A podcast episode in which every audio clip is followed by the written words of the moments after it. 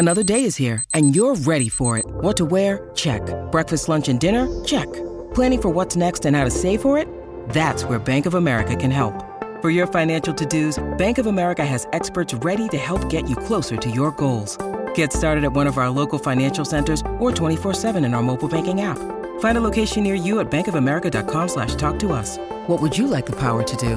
Mobile banking requires downloading the app and is only available for select devices. Message and data rates may apply. Bank of America and a member FDIC. This episode is brought to you by Shopify. Whether you're selling a little or a lot, Shopify helps you do your thing, however you cha-ching. From the launch your online shop stage, all the way to the we just hit a million orders stage. No matter what stage you're in, Shopify's there to help you grow. Sign up for a $1 per month trial period at shopify.com slash special offer, all lowercase. That's shopify.com slash special offer.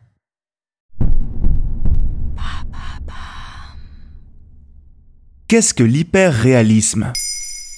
Merci d'avoir posé la question. L'exposition Hyperréalisme, ceci n'est pas un corps, qui s'est tenue à Paris au musée Mayol de fin 2022 à mars 2023, a intrigué les visiteurs. Après un passage à Lyon, mais aussi en Belgique, en Australie et aux Pays-Bas, l'exposition fascinante a dévoilé aux Parisiens 40 œuvres époustouflantes de réalisme à taille humaine. D'avril à septembre 2023, c'est le musée d'art de Nantes qui proposait l'exposition Hypersensible. Elle a attiré près de 200 000 visiteurs. C'est quoi l'hyperréalisme? Ce courant artistique naît dans les années 60 aux États-Unis. Souvent associé au pop art, il arrive en opposition à l'expressionnisme abstrait qui monopolise la scène artistique de l'époque. Lassés d'être trop éloignés de la vraie vie, certains artistes intègrent la figure humaine, de façon très réaliste, dans leurs œuvres. L'hyperréalisme s'illustre dans le dessin, la peinture et la sculpture. Le corps sans concession, avec ses défauts, ses matières et sa vraie taille, y est alors représenté. Les sculptures hyper réalistes sont des copies stupéfiantes de la réalité avec une précision chirurgicale. Les artistes de ce courant utilisent des méthodes et supports variés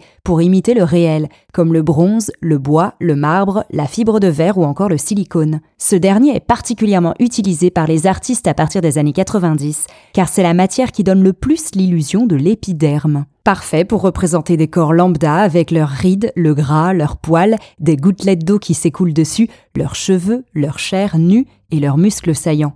Le corps humain est reproduit dans sa moindre imperfection. Les perceptions sont parfois perturbées avec des perspectives déformées, une redéfinition des échelles ou des volumes modifiés. Le sculpteur australien Ron Mueck est très connu pour ses œuvres hyper réalistes démesurées et perturbantes.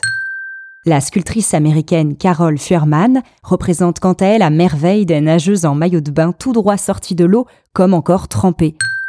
Enfin, l'artiste français Fabien Merel questionne avec brio notre rapport à la nature et aux animaux avec ses œuvres intrigantes. Quel est le message de ce courant? L'hyperréalisme est venu questionner la société dès les années 60. À l'opposé des statues de cire du musée Grévin, ce courant artistique est une réelle critique sociale et politique. On peut voir les statues dans des conditions fragiles ou qui expriment la solitude, le désarroi ou la violence. L'hyperréalisme imite avec précision la réalité et donc notre société pour mieux la questionner. Ultra-consommation, violence et corps vieillissants y sont souvent représentés. Pourquoi l'hyperréalisme est-il perturbant? Parce que c'est son but. À travers la représentation du corps, il nous amène à parler de notre rapport au réel dans notre époque tourmentée. Cet art déstabilise et fascine car il interroge les frontières entre la réalité et l'imaginaire. Les visiteurs de ces expositions ont souvent un sentiment d'étrangeté face aux créations. Normal, bien que ce soit la représentation de la chose la plus familière à l'homme, un autre être humain. Cela reste troublant car le corps est ici inanimé, figé, comme mort. Le malaise se ressent.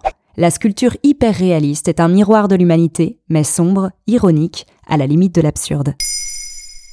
Maintenant, vous savez, un épisode écrit et réalisé par Carole Baudouin. Ce podcast est disponible sur toutes les plateformes audio. Et si cet épisode vous a plu, n'hésitez pas à laisser des commentaires ou des étoiles sur vos applis de podcast préférés. Papa.